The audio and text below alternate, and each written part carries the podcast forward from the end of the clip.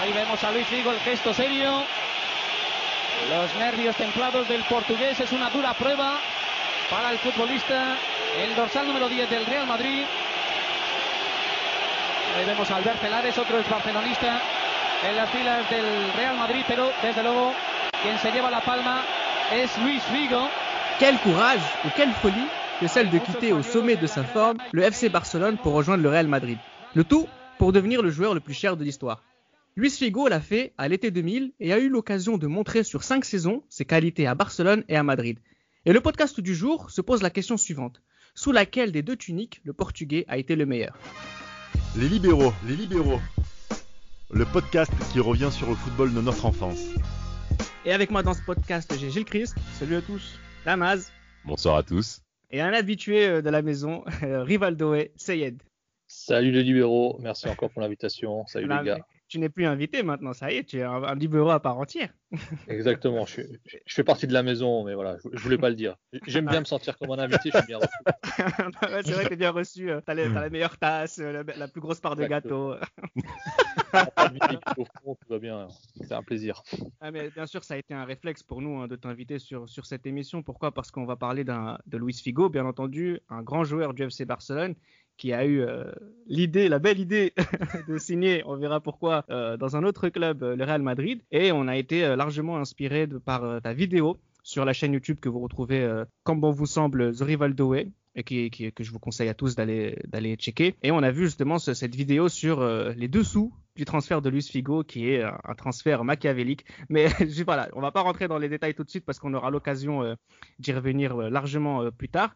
Mais je voudrais d'abord qu'on commence un petit peu par parler de Luis Figo en tant que joueur de légende de notre enfance. Et je vais commencer par toi, Sayed. On parle quand même d'un homme qui est intrinsèquement lié au football de notre génération. On parle de Zidane, on parle de Ronaldo, et Figo, il est dans la même ligne. Tout à fait, tout à fait. Alors là, faut savoir que voilà, il y a, c'était il y a 21 ans. Donc j'ai pu mettre, on va dire, ma rancœur de côté, et c'est pour ça que j'ai invité, j'ai accepté l'invitation dans, le podcast pour parler, pour parler du plus gros traître de l'histoire de football, au moins moderne. Mais du coup, 21 ans plus tard, voilà, l'adolescent qui était euh, frustré à l'époque, il a pu aujourd'hui mettre euh, sa rancœur de côté et il va pouvoir parler de Luis Figo, en tant que joueur, entre guillemets, en tant que magicien du football, en tant que personne qui a ébloui notre jeunesse, notre adolescence, et aussi en tant que personne bah, qui, du coup, comme tu l'as dit, avec ce transfert euh, machiavélique, exceptionnel, euh, sorti des scénarios de films de James Bond, mm. et aussi transfert record à l'époque, qui va transformer bah la face du football. Hein. C'est à, l'aube du 21e siècle. Le football entre dans une autre dimension, dans une dimension où l'argent va prendre une place beaucoup plus importante, les droits de télé, tout ça, etc., etc. On va rentrer dans l'ère des galactiques et Luis Figo est le précurseur de ça avec son transfert. 249 matchs, toutes compétitions confondues avec le FC Barcelone, 245 avec le Real, Madrid, avec le Real Madrid, pardon. J'écris, euh, bah, c'est juste un joueur qui est capable de s'exprimer pleinement dans deux, des, dans deux des clubs les plus exigeants au monde. Mais oui, c'est quand même ces 10 ans de, de, de, sa vie et c'est près de 500 matchs quand même hein, de en, carrière. Donc c'est énorme. Hein. Donc euh, du coup, c'est vrai que c'est ah. quelque chose qui est quand même euh, important. Et en plus, quand on voit le, bilan de, de Luis Figo sur cette période-là, il y a des trophées, il y a des distinctions euh, individuelles, il y a aussi, il y a aussi voilà donc aussi le, il a malgré tout, ça y est, eu le, cœur de, des supporters des deux équipes, celui du Barça en premier et ensuite celui ah du, du, Real. Et c'est pour ça que la, que la, on va dire la trahison a, un goût quand même qui, qui, qui, fait plus mal que ce qu'on a, on a pu voir peut-être auparavant sur certains transferts. Euh, c'est de parler euh, dans, dans, cette, dans, ces vidéos de Laudrup, euh, par exemple, ou de Luis Enrique. On n'est pas sur la même euh, dimension, ou même les transferts qu'il y a pu avoir après, donc de, du Barça au Real et, inversement. C'est euh, voilà, on est vraiment sur quand même un joueur à part quand même dans, cette génération-là et qui aussi, euh, il faut le dire, un orgueil portugais. Comme les, ah. comme les Portugais donc euh, savent en, livrer. On a parlé de de Deco, Rui Costa dans la, dans la deuxième saison, de Cristiano Ronaldo. Luis Figo, c'est quand même voilà le capitaine de ces, de ces gens-là quand on parle de la période 2000, 2000, 2002, 2004 et 2006. Donc, euh, voilà, donc c'était le, le capitaine emblématique aussi de cette sélection qui n'a pas gagné sous sa, sous sa responsabilité, mais euh, c'est vraiment un joueur incroyable et, je pense que dans ce podcast, on aura le temps de, de, revenir quand même sur ses qualités intrinsèques qui sont pour moi exceptionnelles et qu'on ne revoit plus aujourd'hui dans le football actuel. Alors oui, il n'a pas forcément, gagné avec euh, le Portugal. On n'en parlera pas euh, spécialement dans ce podcast, mais si tu veux dire deux mots, Damas, c'est quand même quelqu'un qui, avec la sélection portugaise, s'est toujours montré sous son meilleur jour, euh, des demi-finales de compétition européenne, des demi-finales de Coupe du Monde. Voilà, ça prouve aussi que Luis Figo, dans le contexte de la sélection nationale, c'est quelqu'un qui pendant dix ans a toujours été au haut niveau. Absolument, absolument. On parle plus de 127 sélections, je crois, pour la sélection portugaise. Hein. Donc euh, c'est quelqu'un qui a été très régulier, qui s'est aussi très peu blessé. Hein. Il faut également le mentionner, contrairement à d'autres joueurs offensifs qui ont connu certains pépins physiques. Luis Figo s'est quand même bien maintenu à ce sujet-là sur l'ensemble de sa carrière. Vous l'avez bien dit, 10 ans dans deux des plus grands clubs au monde, en parlant du Real Madrid et du Barça. Et malgré, en effet, le transfert titanesque, euh, rocambolesque qu'on a, qu'on a pu voir et qu'on va rentrer en détail, très chers auditeurs et auditrices, Luis Figo a réussi malgré tout à s'élever au-delà de ses frasques. C'est pour vous dire à tel point le niveau de ce joueur. L'une des premières phrases que tu as dit, Reda, dans ce podcast, c'est que tu as dit que Figo, on pouvait le mettre dans la même liste que Zidane, Figo, Beckham, Ronaldo c'est incroyable. On parle concrètement euh, d'un joueur qui a gagné le Ballon d'Or aussi, hein, qu'il faut mentionner à tel point que c'était difficile à l'avoir.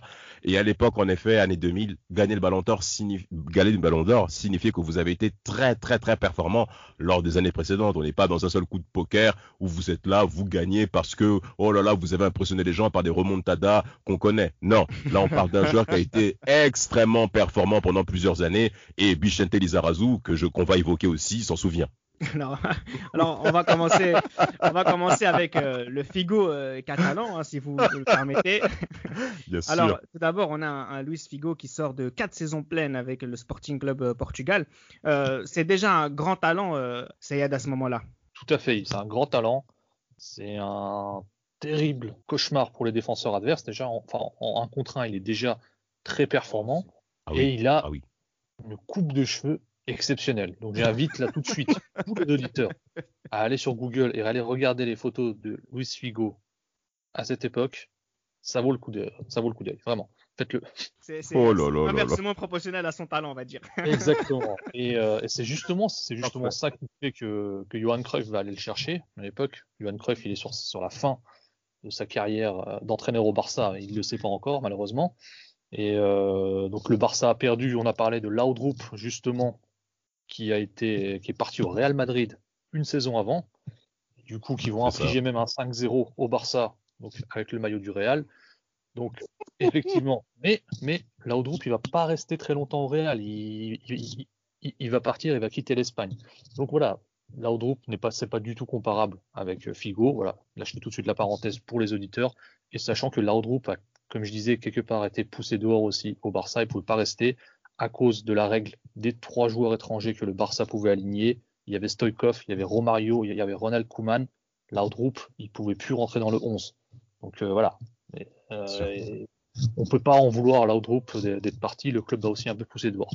Parenthèse fermée pour Laudrup. Johan Cruyff donc va aller chercher Luis Figo pour remplacer ce, ce, profil qu'il a plu, on va dire, ce, ce, joueur technique, ce génie qui est capable de jouer devant, qui est capable de venir aussi aider au milieu, d'apporter le surnombre. Et du coup, effectivement, bah là, étant donné que c'est un dénicheur de talent, Johan Cruyff, il avait vu ce potentiel en Luis Figo et il va aller chercher ce jour-là. Et il va euh, rapidement s'imposer, on va dire, comme, comme un élément essentiel euh, dans le FC Barcelone. C'est un Barça à l'époque euh, qui est assez bizarre parce que toute cette génération de Dream Team, les Romario, tout ça, ils sont partis. Donc il y a mhm. quelques quelques joueurs un, peu géniaux que Cruyff a recrutés, comme Hadji, le, Maradona des Carpates. Il, y reste encore quelques, anciens, comme Nadal. Et le, reste, c'est des Massians. Donc il y, a, les Massians confirmés, comme Sergi Barjuan, comme euh, Chapi Ferrer, comme Guardiola, évidemment. Et puis il y a les nouveaux Massians. Il y a, euh, évidemment le fils de Cruyff, il y a, puis il y a, Ivan de la Peña et d'autres. Et Luis Figo, bah, du coup, il va rapidement s'imposer dans le 11 et devenir un élément clé de cette équipe dès la première saison. Alors, le Barça récupère aussi, il faut le dire, un, international portugais. Il a déjà 23 sélections. C'est aussi là, ça vous plonge un peu dans le football de l'époque. On récupérait des gens, euh, non pas dès leur plus jeune âge, mais après, après qu'ils aient fait leur preuve. Donc, on parle d'un homme qui avait euh, déjà quasiment 130 matchs de championnat dans les jambes et 23 sélections. On rappelle aussi, avant de rentrer encore plus dans les détails du FC Barcelone, Gilles Christ, que c'est quelqu'un qui euh, qui était dans les petits papiers de Parme et de la Juve et qui était banni de la série, hein, donc euh, pour avoir signé simultanément euh, deux contrats. Donc voilà, c'est aussi pour dire euh, que bon, ça, ça montre oh une certaine facette de Figo sur laquelle on va revenir tout à l'heure. Bien évidemment. si je peux me permettre. Et la deuxième chose qui est beaucoup plus intéressante, c'est que voilà, les grands se l'arrachent, c'est bien pour une, c'est bien pour une bonne raison. Ah oui, c'est pas par hasard. En plus, je pense que Figo avait envie de se frotter quand même à ce, qui se faisait de mieux dans le football européen de, l'époque, en tout cas euh, par rapport au comportement de ces équipes-là sur la, sur la scène européenne, donc l'Italie. Euh, bon, c'est pour des histoires, euh, encore une fois, de, reconnaissance. Ça, c'est la version convenue. Et je pense que quand on avancera dans le podcast, on parlera clairement du problème. C'est l'argent. Voilà, avec Luis Figo. Mais voilà, donc où, justement, donc Figo, lui, veut signer à Parme. Mais dans le, de l'autre côté, le Sporting veut qu'il signe à, la Juve. Et donc du coup, euh, voilà, donc euh, là c'est dans, cette situation, c'est la FIFA qui, tranche, hein, comme il a pu faire par le passé, au détriment du Barça. Je, sais, je pense que c'est de, de quoi je parle, notamment par rapport au transfert de, de, Di Stefano, qui est le, le transfert le plus important de l'histoire du Real Madrid, tout en confondu. Voilà. Bien sûr, bien sûr. bien sûr. On, reviendra pas de, voilà, de, dessus. Ah oui. C'est la même situation d'arbitrage qu'il y a donc euh, notamment au niveau de, la FIFA, mais qui tranche pour ni l'un ni l'autre.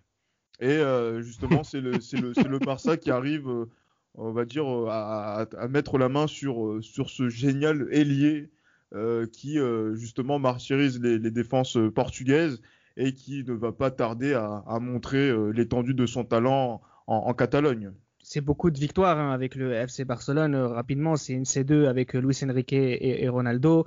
C'est, il a été champion deux fois de suite euh, avec Rivaldo et, Kluivert. ça devient rapidement un des chouchous du Camp Nou. Damas, on parle d'un garçon qui fait 30 matchs de championnat minimum par saison. il est rapidement titulaire indiscutable et c'est tout de suite un joueur très important du FC Barcelone. Ah oui, oui, oui, absolument. à tel point que les socios Blaugrana vont rapidement le prendre comme étant euh, l'un des idoles majeures hein, de, de, de, de, de l'équipe. Comme l'enfant. Ah, exact, mais vraiment, mais vraiment, mhm. c'était le Poulidor, c'est le prince, Figo, c'est, c'est, il faut bien le dire, il n'est pas espagnol, il est portugais et il n'est pas catalan. Et malgré le fait qu'il y ait eu tous ces écarts culturels, mais Figo est concrètement adopté comme l'un des leurs. Et, en effet, moi, les premières images que j'ai de Luis Figo, c'est quand il porte brassard. C'est vrai qu'en euh, effet, le capitaine légitime, c'est Pep Guardiola, mais Guardiola commence à s'absenter hein, aux figures bah, des, problèmes physiques. Et, et Luis Figo s'impose clairement comme étant le leader charismatique. Alors étonnamment, ce n'est pas le meilleur joueur. Il faut qu'on en parle de ça. Le meilleur joueur, c'est Rivaldo. Rivaldo, les, les, euh, les, les, les actions qu'il a menées, les actions terribles et les tirs sans élan qu'il mène, qu'on ne retrouve plus encore oh, aujourd'hui, nous a clairement impressionné. Luis Figo est un joueur euh, qui va vous éliminer en un contre un. Il n'a pas la vitesse qu'Arivaldo, il n'a pas les figurances qu'Arivaldo, il n'a pas l'explosivité physique qu'Arivaldo. Cependant, en dribble arrêté, ce monsieur peut désorienter plus d'un. J'ai parlé de Lizarazu, d'autres ont également échoué dans cette tâche. Et, et par rapport à ça, euh, il faut également parler de sa faculté à être très régulier au niveau des passes décisives plusieurs fois. Louis Sigo, on va le retrouver avec, avec une dizaine de passes décisives par saison. Euh, et sans compter ses performances également en Coupe d'Europe. Euh, Reda, tu l'as bien dit, il y a le titre en 97 face au Paris Saint-Germain qui se retrouve encore une fois en finale. Euh, bien à eux, hein, mais, mais, mais le Barça doit s'imposer. je crois qu'ils, bien entendu, ils sont double champion d'Espagne. Et, et, et, et, et, quelle manière de célébrer le titre de champion d'Espagne de Luis Figo eh oui, on, va demander à, C'est pour ça qu'il est... Mais oui, ah oui, mais oui. Mais oui, ce monsieur, c'est clairement un monsieur de circonstance. Mais c'est incroyable, quel opportuniste. C'est-à-dire. Euh, non, à ce moment-là, c'est pas le cas. À ce moment-là, voilà, c'est non, mais attendez, s'il vous plaît, messieurs, on peut dire qu'il c'est malgré tout un, opportuniste. Je, on m'a pas donné la parole par rapport à ce qui s'est passé au Sporting, mais concrètement, signe deux contrats. Mais vous vous rendez compte? C'est la cupidité. La Bible condamne ce genre de choses. Mais pour Luis Figo, c'est pas un problème. C'est absolument pas un problème tant qu'il en retire un intérêt. Je suis désolé. Et, Oh là là. Ce qui, est, important, on, va y revenir, mais c'est vrai, ça y est, quand même, sur ces cinq années, qu'est-ce que toi tu vas, pas que, je vais pas te demander ce que tu vas retenir, mais plutôt, qu'est-ce qui fait que Figo, c'est un des meilleurs déjà au monde à son poste? Bah Déjà, sa capacité, comme l'a dit Damas, à éliminer en un contre un, c'est vrai qu'il n'a pas les qualités pour pouvoir rivaliser avec Rivaldo comme euh, meilleur joueur du Barça ou meilleur joueur du monde, parce que Rivaldo il est beaucoup plus complet, ah il a d'autres trucs, mais sur le 1 contre 1, Figo à oh l'époque, 98, 99, 2000, il te dépose n'importe qui. N'importe qui, n'importe comment. Il te le dépose. Vraiment. Et ça, c'est hallucinant. En plus, dans un stade comme le Camp Nou, où, oh. voilà, le public aime ça, ils viennent pour le spectacle, etc. etc. Voilà, c'est, le public s'est habitué à ça pendant une dizaine d'années, et tu as un joueur comme ça qui te fait la misère à son défenseur en face. Et en plus, comme a dit Damas, il, est à côté, c'est-à-dire que le mec s'est intégré. Il s'est intégré, il est devenu plus catalan que les Catalans dans sa haine du Real Madrid. Donc euh, tu vois, il, le surexpose, il se teint les cheveux euh, aux couleurs bleu-granat quand on gagne le titre, euh, il chambre les, Madrilènes sur la place publique, etc., etc. Et puis tu peux aller voir les images des classicos de l'époque quand il marque, enfin, il célèbre comme si, euh, comme s'il avait gagné la Coupe du Monde. Donc tout ça, tu vois, forcément, le, en tant que supporter, tu, tu sens, tu vois, il y a, y a, un transfert d'énergie qui, qui, se fait, quoi. Donc, euh, donc clairement, oui, il y a, y, a, y a, tout ça. Il y, a, son génie et il y a aussi la côté, comme a dit Damas, il y a ce, cette intégration à, au Barça, à la, à la, culture locale et, à, et justement à, à la haine du Real que, qu'il partage avec les supporters en 5 ans, hein, ce sera 7 titres hein, pour Luis Figo du côté euh, du FC Barcelone. 30 buts, 31 euh, passes décisives en 172 matchs de championnat, ce qui est extraordinaire. Euh, vous avez parlé, et je pense à juste titre que évidemment Rivaldo est plus fort, mais j'ai quand même envie de poser la question à Chris. Est-ce que tu ne penses pas que Figo est peut-être plus régulier? Plus régulier par, rapport au nombre de matchs joués. Hein. après, c'est vrai que Rivaldo avait ce truc en plus. Euh, Sayed ne s'appelle pas de Rivaldo Way. Il s'appelle pas, il s'appelle pas pour rien. Il s'appelle pas Figo Way. Il s'appelle pas de Figo Way, effectivement. Euh, bon, je pense que si tu t'appellerais de Figo Way, je pense que oui. Il y a un bon nombre de, supporters catalans qui, qui, ne seraient plus euh, abonnés à ta page. Mais bon. mais après, non, mais après, c'est non, Luis Figo, c'est un joueur en plus sur lequel moi je voulais revenir sur une caractéristique technique particulière. Moi qui me qui me qui m'a toujours sidéré quand il était à Barcelone et encore plus quand, euh, quand j'ai pu le voir sous les couleurs euh, du Real Madrid, c'est cette capacité à faire enchaîner passement de jambes et partir côté droit et faire passement de jambes et partir côté gauche. Ça a l'air de rien comme ça, mais je vous promets que c'est quelque chose que quand on fait les passements de jambes, regardez même quand vous regardez R9, quand il fait ses, quand il fait voilà, il fait ses passements de jambes, il va toujours côté gauche. Euh, alors, que, Luis Figo, lui, que, ce soit que ce soit un côté ou, l'autre, c'est la même chose, la même vitesse, la même capacité d'élimination, toujours, toujours, toujours. En termes de, tu vois, de rentrer, euh, donc d'aller sur l'extérieur pour pouvoir centrer, euh, bah, aucun problème, et aussi rentrer vers l'intérieur pour tirer très fort en plus. Ah, les frappes de, Figo avec le brassard du, Barça. Moi, j'avais, je me rappelle du match contre, juste un petit instant de Damas. Ah, je t'en prie, je t'en prie, je t'en prie, je t'en prie le match contre Kiev en Ligue des Champions où le Barça prend 0-4. Euh, c'est gonflé. Euh, il y a une occasion de, Figo justement où il est côté gauche, où il fait son passement de jambe et il, repique dans, l'axe frappe pied droit, mais la frappe qui passe à côté, le, frisson qui, passe, qui traverse le camp nous, mais dis non quand même, là il y a, des joueurs comme ça qui, sont euh, à, Barcelone euh, c'est le spectacle, c'est euh, c'est ce ah, qu'il faut, c'est ce qui correspond aussi euh, à nos amis catalans et c'est je pense que c'est pour ça qu'il a le brassard et que peut-être que c'est pas ce, ce privilège-là, on l'a pas donné à Rivaldo qui était peut-être plus soliste que lui. juste pour appuyer tes propos par rapport à la caractéristique technique de Luis Figo, comment on remarque un grand joueur, messieurs? Parce que tout le monde échoue. Mais sous 10 dribbles, combien il va-t-il en réussir en pourcentage? Je n'ai pas peur de dire qu'avec Luis Figo, ça va être 7. C'est-à-dire, en un contre un, il y a 10 duels face à son arrière gauche ou son arrière droit, parce que Luis Figo avait également la capacité à jouer à gauche également. Euh, plusieurs fois, vous allez retrouver des arrières latéraux en difficulté. Et pourtant, ça peut être des arrières latéraux qui présentent des caractéristiques en termes de vitesse, en termes d'explosivité qui peuvent être intéressantes en, un contre un. Mais Luis Figo a la faculté de vous désarticuler. Pourquoi? Parce que quand il dribble Luis Figo, il regarde pas le ballon, il regarde le jeu de jambes du défenseur. C'est pour ça que son jeu de feinte était exceptionnel.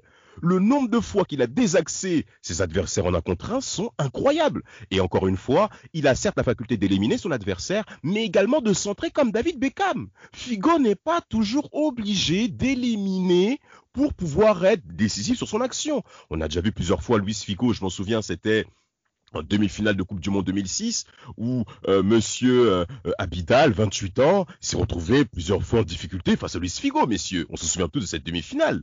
Mais pourtant, on avait affaire à Figo qui n'était pas au plus fond de sa forme, avec ses 34 ans passés, je crois. Il est né en 72. 33 ans. Mais malgré ça. Comme Zidane, ouais.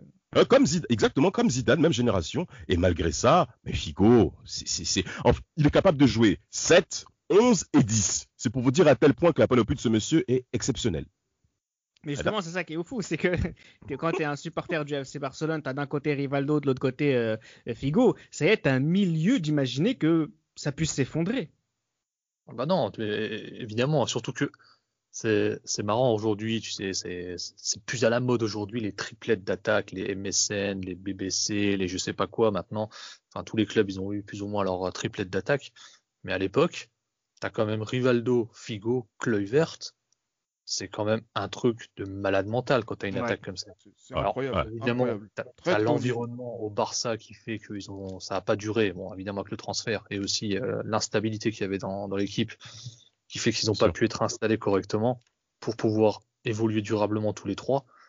Mais euh, sur le papier, ces trois-là, c'est exceptionnel. C'est exceptionnel. Et euh, comme tu l'as dit, évidemment, tu as Rivaldo, Ballon d'Or 99, Figo, Ballon d'Or 2000. Donc ils enchaînent les Ballons d'Or sur deux saisons. Enfin voilà, c'est mérité pour les deux. 2000, je pense que Zidane, sans le coup de boule, il prend le Ballon d'Or. Mais Figo, évidemment, juste derrière. Il est juste derrière en termes de talent, en termes de, la, de saison qu'il fait, etc. Que ce soit avec le Barça ou avec le ah Portugal. C'est pas, ah, pas. 2001 excusez-moi de te couper, Saïd, mais excusez-moi de vous couper, messieurs, mais 2001, Figo aussi peut se positionner. Il fait une année exceptionnelle en 2001. Hein. on en parlera tout à l'heure de cette saison. non, non, bien sûr, bien sûr, Il, refait une année exceptionnelle, mais je parle de, son ballon d'or, en fait, parce que c'est vrai que son ballon d'or peut être critiqué parce que Dan gagne l'euro, etc. Tout à fait. Je peux comprendre, mais je dis qu'effectivement, même si ça peut être critiqué, si Zidane est devant, je pense que Figo, il est un tout petit poil derrière. Voilà, c'est pas démérité totalement, sachant que Zidane, il prend son rouge avec un coup de boule quelques semaines avant le, la clôture des votes. Voilà, le, fair play compte, l'attitude compte aussi sur le terrain. Figo, il est exceptionnel cette saison-là. Donc voilà, c'est deux joueurs avec des qualités différentes mais extraordinaires. C'est deux, c'est deux monstres hein, évidemment. Et quand tu es supporter, bah, tu peux, tu peux qu'apprécier. Hein. Tu te poses le soir devant les matchs. Oh là là tu kiffes ta vie, clairement. Je crois que j'ai eu une adolescence formidable jusqu'à l'an 2000, jusqu'à ce transfert. Mais, le problème, justement, ah on, va revenir ah tout de suite, mais sauf qu'il aurait pu être évité, ça y est. Pourquoi? Parce que Figo, la vérité, c'est qu'il s'estime sous-payé depuis déjà quelques saisons. Oui, oui, il, est sous-payé. Il estime qu'il est sous-payé depuis plusieurs saisons, etc. Sauf qu'il va y avoir des élections au Barça. Il va y avoir des élections et Nunez, le président, il ne se représente pas. C'est son adjoint, Joan Gaspard, qui se présente. Et du coup, bah, en fait, lui, il fait une promesse à Figo et son agent en disant T'inquiète, quand je serai élu, je te prolonge. Mais c'est juste une promesse, en fait. Tu vois, et on ne sait pas s'il va gagner les élections. Il est favori, mais on ne sait pas.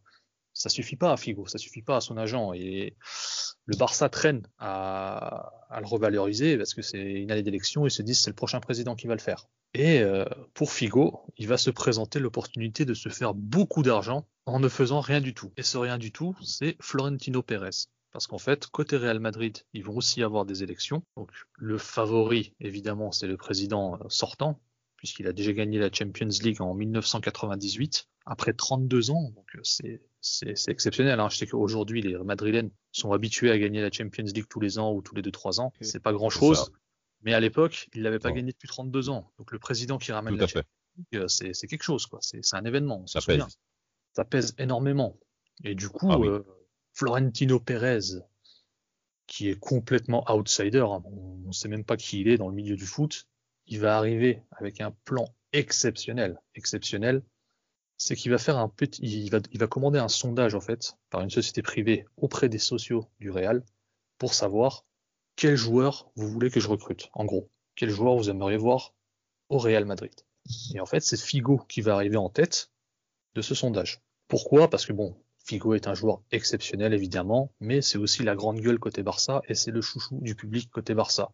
Donc les supporters du Real savent que faire venir ce joueur-là chez eux, ça va faire chier clairement les supporters du Barça. Et juste pour ça, ils le veulent. C'est assez dingue, mais en fait, c'est le, sondage que Pérez commande qui dit ça. Bref, du coup, Pérez se rapproche des agents de Luis Figo et leur propose un truc simple. Il dit, écoutez, si je gagne les élections, Figo doit venir au Real. Je paye la clause, il vient au Real, il signe un accord avec moi. Voilà. Si Figo ne vient pas, c'est-à-dire si je gagne les élections et que Figo ne vient pas, vous devez me payer un, certain montant. Je vais dire combien tout à l'heure. et si jamais je ne gagne pas les élections, c'est pas grave, je vous donne 2 millions de dollars. Je crois que c'était l'équivalent de 2 millions de dollars à l'époque. Et il leur donne tout de suite cet argent. Et il leur dit, vous, vous gardez cet argent. C'est-à-dire que que je gagne, que je gagne pas, l'argent il est à vous.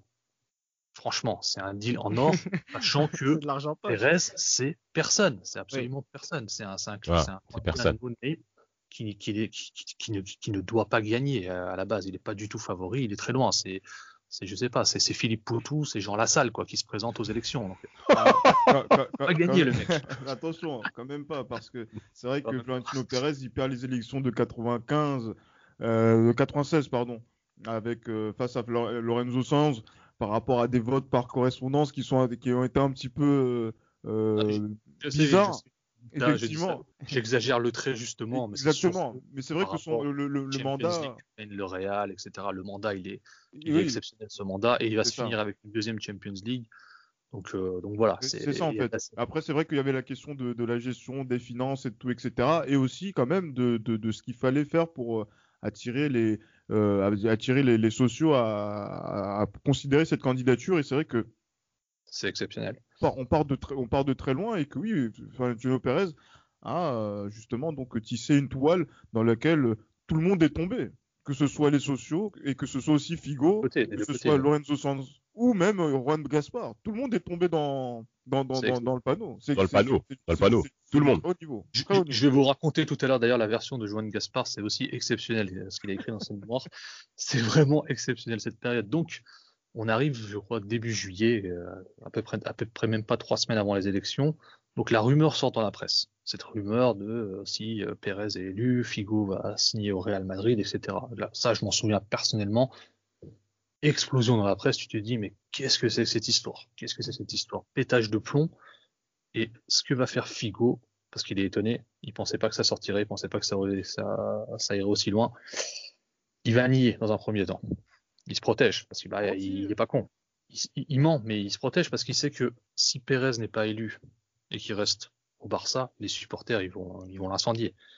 Du coup, bah, ça rassure quelque part le, le supporter Barcelone. Et ils se disent bon bah voilà, c'est juste la presse madrilène qui veut, qui veut déséquilibrer un peu le, le Barça en période d'élection. Tout va bien, tranquille. Sauf que juste avant les élections, Pérez il va confirmer cette histoire. Il va dire non non, j'ai bien un accord avec Figo et son agent et il va aller plus loin. Il va dire, voilà, si je suis élu, vous votez pour moi, si je suis élu, Figo viendra. Je paye sa clause, il vient. Et si jamais il refuse de venir, c'est à lui de me payer. Et Figo et son agent dans, le contrat, ils doivent payer l'équivalent de 35 millions de dollars à peu près. C'est extraordinaire. Ah, mais Florentino Pérez, ils viennent pas. Alors 35 millions de dollars aujourd'hui, c'est Nelson Semedo, mais 35 millions de dollars à l'époque, c'est plus cher est plus cher que Ronaldo. Ah tout ça. C'est exceptionnel. Et là, ce qui est, c'est, enfin, c'est, incroyable. la toile se tisse, on va dire, autour de Figo. Et le coup de grâce qui est exceptionnel, c'est que Florentino Pérez y rajoute en disant les 35 millions que vont me donner Figo et son agent s'ils viennent pas, je les utiliserai pour payer vos abonnements au stade. Vous irez au stade gratos pendant toute la saison prochaine. Mettez-vous à la place du Socios. Qu'est-ce oh. Si je vote pour Pérez, soit il me ramène Figo, un des meilleurs joueurs du monde et la star du Barça, soit je vais au stade gratuit. Qui un dilemme, franchement. Tu c'est extraordinaire. Bien sûr. Tu votes, tu votes. Pérez va être élu. C'est limite, c'est limite l'élection, mais il est quand même élu. Il vote fort, évidemment. C'est normal. Je l'aurais fait aussi, je les comprends. Et donc, à ce moment-là, Figo, il est encore en confiance. Bon, il, pète les plombs, il va voir son agent, il dit, enfin, il sait que ça, ça le fait pas, il reçoit des menaces de mort, les supporters, il pète les plombs, ça va très loin. Donc Figo, l'espoir qui lui reste, bah, c'est que le Barça paye à sa place les 35 millions. Et le pire, c'est qu'il y croit. il croit que le Barça va vraiment payer des 35 millions pour qu'il reste. Et là, c'est la version de Joan Gaspard, c'est que Joan Gaspard, il explique, il dit, bon, il y a tout ça qui lui tombe dessus. Il est élu le premier jour de ses fonctions, le premier jour où il rentre en fonction en tant que président du Barça, il y a Luis Figo qui se pointe dans son bureau et il lui dit, enfin, il lui explique, et que, quoi, il, doit, a cet accord-là, qu'il doit payer cette somme. Et Joan Gaspard, il dit, mais je peux pas. Il dit, mais je vais me faire fusiller. Il dit, ça veut dire que je vais payer 35 millions pour que les socios du Real, ils aillent au stade gratos. Il dit, mais c'est, enfin, c'est inimaginable. Son nom, il est marqué à l'histoire dans, dans, jamais. C'est une humiliation euh, absolue. Ah, total, total, total. Il est foutu et il va même plus loin. C'est que du coup, bah, il est obligé de vendre Figo pour un montant record, plus de 60 millions de, de dollars. Et ce que dit Gaspard derrière, et c'est ça qui va aussi enterrer le Barça, c'est que il dit j'ai autant d'argent et les autres clubs savent que j'ai tout cet argent. N'importe quel joueur qui veut essayer d'acheter, que ce soit Overmars ou euh, n'importe qui d'autre, les clubs en face, ils vont demander énormément d'argent, ils vont faire gonfler les prix. Et d'un autre côté, Gaspard, il est obligé de recruter tout de suite pour répondre aux attentes, pour dire je réagis. Il est foutu. Il est foutu, il est par terre. Et le pire du pire du pire pour couronner tout ça, c'est que, sachant que Figo part ensuite pour une histoire de salaire, pour une revalorisation qui n'arrive pas, derrière, Joan Gaspard, il va offrir des augmentations à tous ses joueurs. Il va faire de Rivaldo le joueur le mieux payé du monde, juste, juste devant Figo. Et Vert, pareil, il aura une revalorisation. Il est traumatisé. Il est traumatisé et les joueurs du Barça eux-mêmes, ils disent que dans cette période de 2000 à 2003, il suffisait d'aller toquer aux portes, ils obtenaient l'augmentation. C'est terrible, c'est terrible. Les conséquences, c'est terrible c'est un, un, transfert qui est extraordinaire. Hein. Et puis, bien sûr, on, on, on, encourage tous nos auditeurs à aller, aller encore plus dans les détails en, en visionnant la vidéo YouTube de, de Sayed sur la chaîne The Rivaldo Way pour rentrer encore plus dans les détails de, de, ce transfert qui est certainement le plus intelligent au monde à cette époque-là. En tout cas, d'un point de vue, euh, d'un point de vue préparation, euh, euh, déstabilisation d'un adversaire quasiment, enfin direct, et puis de, de c'est une façon merveilleuse aussi de commencer son mandat de président. Euh, j'ai pris le meilleur joueur du monde, j'ai humilié, euh, j'ai humilié le rival, et aujourd'hui on entre dans une nouvelle ère parce que c'est aussi ça la question. Il le fait poser avec qui, Reda? Comment? Quand il le présente, quand il le présente, il le fait poser avec qui? Oui, avec un autre joueur euh, qui a fait le même transfert. avec Alfredo Di Stefano. Ah oui, C'est le de symbole. En, fait, c'est un peu comme tu vois, Ronaldo, quand il part à l'Inter en deux ans avant, ils le font poser avec euh, Luis Suarez, Luis Suarez euh, Miramontes, l'Espagnol, qui était parti du Barça à l'Inter dans les années 60 mhm. et qui avait gagné deux fois la Coupe des clubs champions avec euh, avec l'Inter du coup. Donc ils avaient, l'Inter avait fait déjà ce petit clin d'œil deux ans auparavant au moment du transfert, mais là ce que fait Pérez, ce que fait Pérez, c'est exceptionnel. Di Stefano, c'est juste une façon aussi de rentrer, euh, voilà, les deux pieds devant dans le troisième millénaire. Et c'est ça aussi, euh, j'écris, c'est qu'on rentre dans cette ère. Euh, on ne le dit pas encore à l'époque, mais c'est l'arrivée du premier galactique à hauteur de 62 millions d'euros. voilà, c'est, vous saviez pas qui j'étais jusqu'à présent. Le Real, ça fait 32 ans qu'il n'avait pas gagné. maintenant, vous allez vite vous rendre compte qu'il va plus jamais quitter la scène internationale. C'est ça l'idée de ce, transfert. C'est maintenant le Real reprend sa place de leader en tout point. Et pas que sportif. Pas que sportif, parce que c'est vrai qu'il y a eu beaucoup d'orgueil par rapport au fait que la FIFA ait nommé le Real Madrid euh, club du XXe siècle. et euh, du coup, euh, quand même, il fallait rentrer de plein pied, déjà dans le troisième millénaire, comme tu l'as dit, Reda, mais aussi dans le XXIe siècle.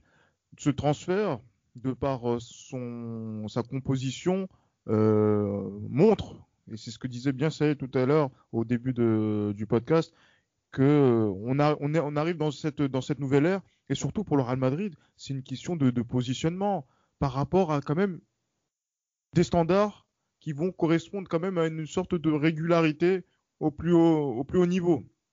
Parce que le Real Madrid euh, de 99-2000, c'est un Real Madrid quelconque en championnat. Et c'est peu de le dire. Euh, et aussi de, de voilà aussi de 98-99 aussi d'une certaine manière.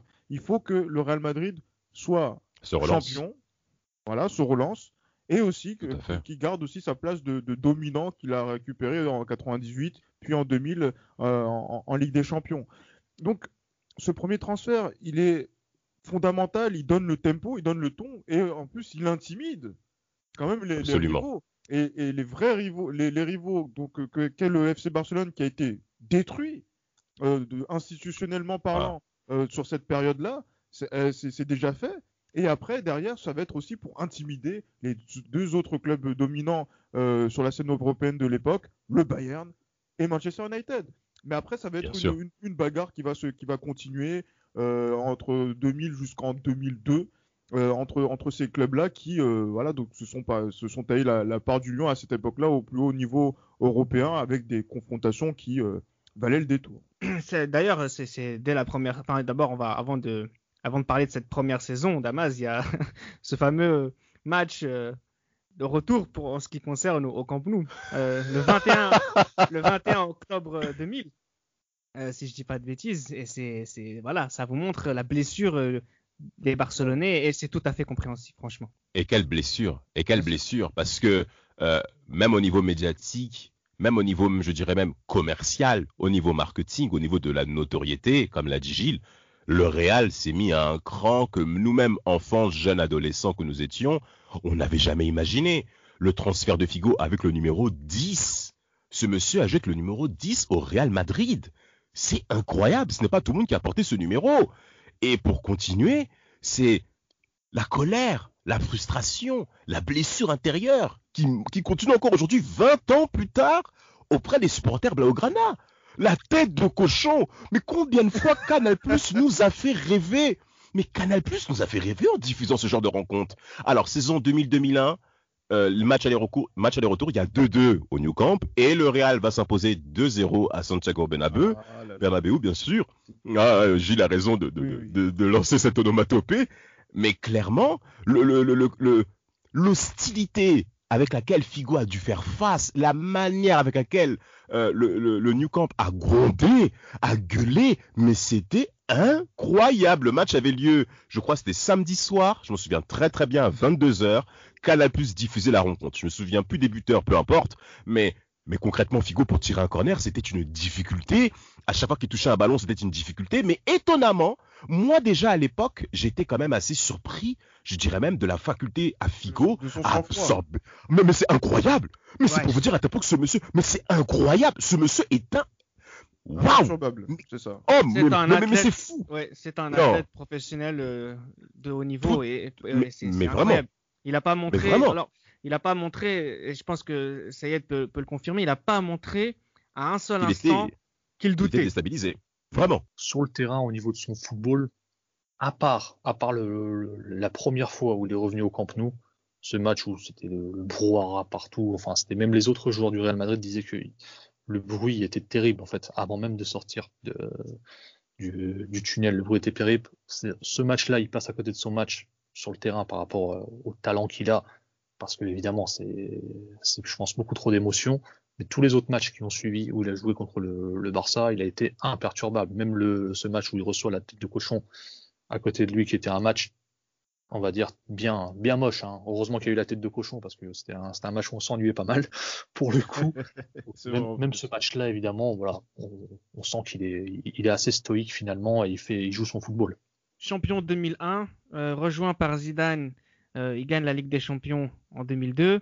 Euh, c'est un galactique.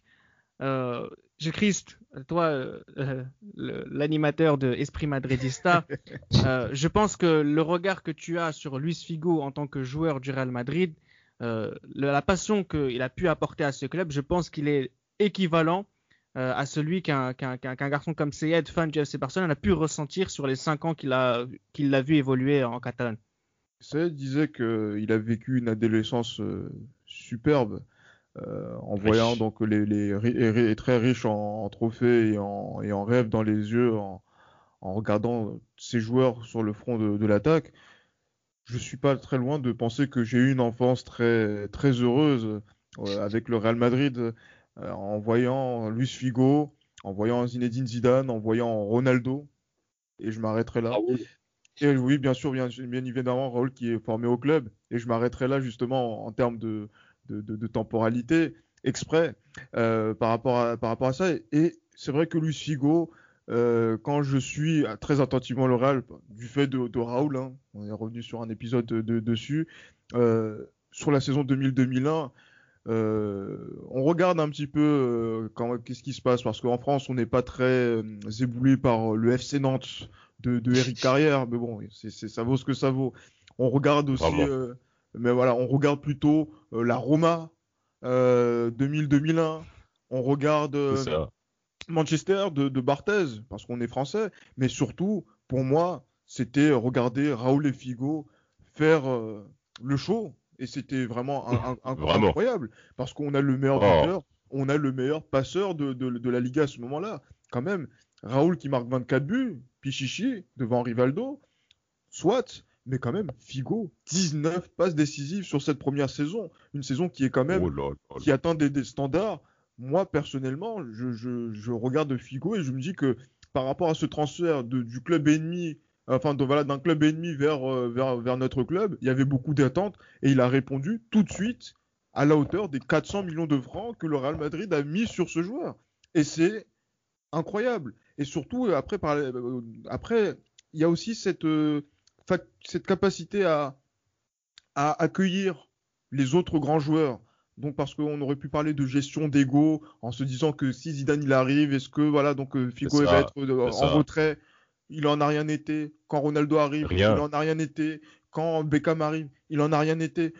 C'est pour montrer que euh, cet individu dans un effectif, et je pense que ça peut dire aussi la, même chose hein, par rapport à la, vision que, que, les, que, les, joueurs du Barça ont de Figo, même quand il a quitté le, le, Barça, c'est que c'est quelqu'un qui se fond dans, dans, le collectif, qui se fond dans, voilà, qui, qui crée de, des amitiés profondes et sincères. Et euh, on l'a vu au niveau des départs, par exemple, Franck Debourg et Figo, euh, euh, bien que il soit voilà qu'il ait quitté le club, ça n'empêche pas les accolades, ça n'empêche en, rien cela. Et, au Real Madrid, ce ne sont pas les ce ne sont pas les égaux de, de, ces grands joueurs qui ensemble qui a, qui a posé problème et Luis Figo a contribué à cela. Alors avec le Real, hein, c'est 164 matchs de championnat, 37 buts, 64 euh, matchs européens, 20 de plus euh, qu'avec le FC Barcelone. C'est peut-être ça aussi la principale, euh, principal gros changement dans sa carrière. juste une petite question, tout à l'heure j'avais dit que sur les 5 ans, peut-être que Figo avait été plus régulier au niveau que Rivaldo. Dama, je te pose la même question. Est-ce que sur la période des Galactiques, du moins jusqu'en 2005, est-ce que c'est pas lui qui est le numéro 1 Le numéro 1, non malheureusement pour lui, non, pas le numéro un, parce que ce qui manque à Figo aussi, c'est les matchs clés dans lesquels lui-même il fait la différence. Je me souviens bien de cette performance, notamment lors de la demi-finale 2003 face à la Juve, que TF1 a diffusé au cours du match retour. Un match exceptionnel avec, euh, avec, une Juventus dont il faut encore une fois rendre hommage, à tel point nous a impressionné, notamment Del Piero qui a mis Yoro dans tous ses états. Et Figo rate son penalty. Figo rate son penalty dans une rencontre qui n'est pas diffusée sur Canal+, nous qui sommes enfants, notamment pour la plupart d'entre nous qui, nous qui nous écoutent bien entendu. Donc quelque part, pour Figo, ça compte. Déjà, avant même de parler du Real, si, si vous me permettez, messieurs, au niveau de la sélection portugaise, petit aparté, Figo n'est pas là lors du Mondial 98. Avec Bricosta et Monsieur Bata qui fait sa connerie, on ne reviendra pas dessus. Mais le Portugal n'est pas présent au cours de ce Mondial 98 et ça joue dans l'imaginaire de voir Figo absent en Coupe du Monde. Euh, euh, absent en Coupe du Monde, sans compter celle de 2002, où le Portugal nous a clairement déçus avec un Paoletta que le Paris Saint-Germain nous a vendu corps et âme, mais qui nous a déçus. Mais, mais il nous a déçus, Gilles. À 9h du matin, on doit se lever pour garder les grands joueurs. On est au mois de mai, c'est pas normal. Et il nous a trahis. Et Figo, euh, à la fin de ce match contre la Corée du Sud, était très déçu, la main sur le visage. Donc, il y, a aussi ces moments de déception, sans compter l'Euro 2004 qui nous a encore une fois meurtri euh, dans tous ses états avec cet échec face à la Grèce. Donc Figo, ce qui lui a manqué, quelque part, c'est cet éclair que Zidane a eu lors de la finale 2002, que Ronald, que R9 a eu lors du mondial 2002. Eh ben Figo, c'est ce match-là. Par exemple, l'Euro 2004, je reviens dessus. Clairement, c'était pour lui. Clairement, c'était pour lui, bien que Deco était beaucoup plus prononcé pour gagner le Ballon d'Or, ce qui est une évidence. Mais Figo était le leader emblématique de cette équipe. Et par conséquent, si le Portugal gagne, c'est forcément Figo qu'on va mettre en avant. Mais il a manqué ce petite chose à Figo pour, en effet, dire qu'il est le meilleur, notamment sur l'aspect des galaxies, auprès du, régime des galactiques. Bien que, moi, ce qui m'a impressionné pour terminer mes propos, Figo a toujours continué à tirer les pénalties malgré les grands joueurs qui venaient. C'est incroyable, c'est incroyable. Allez, tirer un penalty, c'est pas comme Neymar, hein, c'est pas la même chose. On a affaire à des grands joueurs dans le vestiaire, messieurs. Alors, on va, très grand joueur. je vais vous poser la question qui, qui, qui, qui, qui, qui, qui est à l'origine de, ce podcast et je vais vous la poser à chacun et puis on va conclure. Mais Sayed, entre, euh, et je vous demanderai d'être les plus objectifs possible. Sayed, entre les 5 ans euh, de Figo ouais, c'est Barcelone, les, 5 ans de Figo au Real Madrid, c'est sous quel euh, maillot que tu as vu le meilleur joueur? Franchement, c'est serré, mais intrinsèquement, intrinsèquement, dans le joueur lui-même, je pense que c'est côté Barça. Côté Real, il y avait une meilleure équipe avec lui, plus stable et donc euh, plus de performance. il y a aussi la Champions League qui s'ouvre, du coup il la joue tous les ans. C'est pas le cas quand il est au Barça, mais intrinsèquement en tant que joueur lui-même, je pense qu'il brille plus, euh, il est plus à son prime, on va dire entre guillemets, au Barça, notamment sur les deux dernières saisons où il est juste monstrueux. Et pour moi, le couronnement de sa carrière, c'est vraiment cet Euro 2000 hein, où il est, il est juste injouable. es d'accord, Damas? C'est le Figo du FC Barcelone qui est peut-être euh, plus fort euh, techniquement? Plus fort techniquement, plus fort individuellement, je dirais en effet Barça, parce que clairement il s'est montré sous la face, sous sa meilleure face, notamment au niveau physique. Mais par contre, au terme de niveau optimal, la saison 2000-2001, j'invite à tous les auditeurs à observer la saison de Luis Figo. Hein parce que il fait 34 matchs, donc il ne se blesse pas. Il fait 14 matchs en Ligue des Champions. Il met 5 buts et 7 passes décisives. Jusqu'à aujourd'hui, on n'arrive toujours pas à comprendre comment ils ont fait pour être éliminés par le Bayern en 2001. Mais il fallait, parce que la confrontation qu'il y avait entre ces deux équipes, que Gilles se souvient très très bien, était assez tendue, était, assez, était très très tendue. Mais concrètement, le niveau en termes de régularité, c'est le Barça. Mais en une seule saison, ce qu'a fait Figo en 2001, rien à dire. Franchement, au risque de surprendre, euh, le fait d'avoir vu euh, Figo au Barça, euh, notamment sur les saisons 98, 99 et 99-2000, moi m'a permis de, comprendre à quel point voilà, le, football c'est important. Jouer 11, jouer 7, jouer 10, euh, c'est la panoplie que Luis Figo avait. Après, c'est vrai qu'il n'était pas forcément mis dans la, toute la quintessence de, de, de, son talent euh, dans, dans, les systèmes, notamment de Monsieur euh, Van Gaal à, l'époque. Mais c'est vrai que la saison 2000-2001 de, Figo, euh, moi, m'a éberlué et que c'est vrai que le duo Raoul-Figo devait être aux, deux premières places du Ballon d'Or 2001, avec bien sûr un Raoul de Figo pour justement donc permettre tout ça. Donc du coup, j'en profite toujours, hein, vous, vous, me connaissez. Il refait le BO, tranquille, il le BO. voilà. Oh et, voilà. et, peut, être aller dans, non, j'allais dire un autre truc, mais je vais pas le, je vais pas le dire, mais. Vas-y, euh, d'un troisième du coup sur le BO. Le, troisième, non, j'allais dire peut-être même Rivaldo, même devant Owen, voilà, parce, parce que. Oh pour expliquer, mais bon, c'est ça, c'est gratuit en fait. Mais bon, je veux pas. Je, bah c'est pour ça que je n'insiste pas dessus. Mais surtout, voilà, c'est vrai que Luis Figo, sur cette période-là, c'est le Barça qui m'a donné, euh, sa période au Barça qui m'a fait euh, donner les yeux en grand. Et après, le fait qu'il soit au Real Madrid avec tous ces joueurs-là et aussi avec euh, cette, cet équilibre qu'il y a eu jusqu'en 2003 dans, dans, dans, cette équipe. Et après, c'est vrai que sur les dernières saisons, il a aussi quand même eu quelques bonnes performances, fait que c'était un peu moins intense que au début quand j'ai découvert le football. Après, on est entre nous, on sait très bien que le meilleur de tous les Figo, hein, c'est celui de l'Inter, qui, qui, en, qui, en quatre saisons, qui en quatre saisons a été quatre fois champion. Bon, ça, c'était une petite boutade, surtout pour expliquer à quel point Luis Figo était un joueur exceptionnel sur l'ensemble de sa carrière. Et ça, pour le coup, c'était important pour nous d'en parler à travers ce, ce, transfert qui est assez marrant et qui, qui montre qu'à 20 ans plus tard, c'est toujours aussi une cicatrice pour plein de gens. Mais c'était surtout pour dire que sur 10 ans de, de haut niveau, euh, euh, Figo a toujours répondu présent et ça, c'est assez formidable. Ced, merci beaucoup beaucoup pour ta participation. Merci à vous les gars. Euh, soyez attentifs, chers auditeurs. On aura l'occasion de retrouver CED très bientôt dans un nouveau podcast. Et moi, je vous dis à bientôt.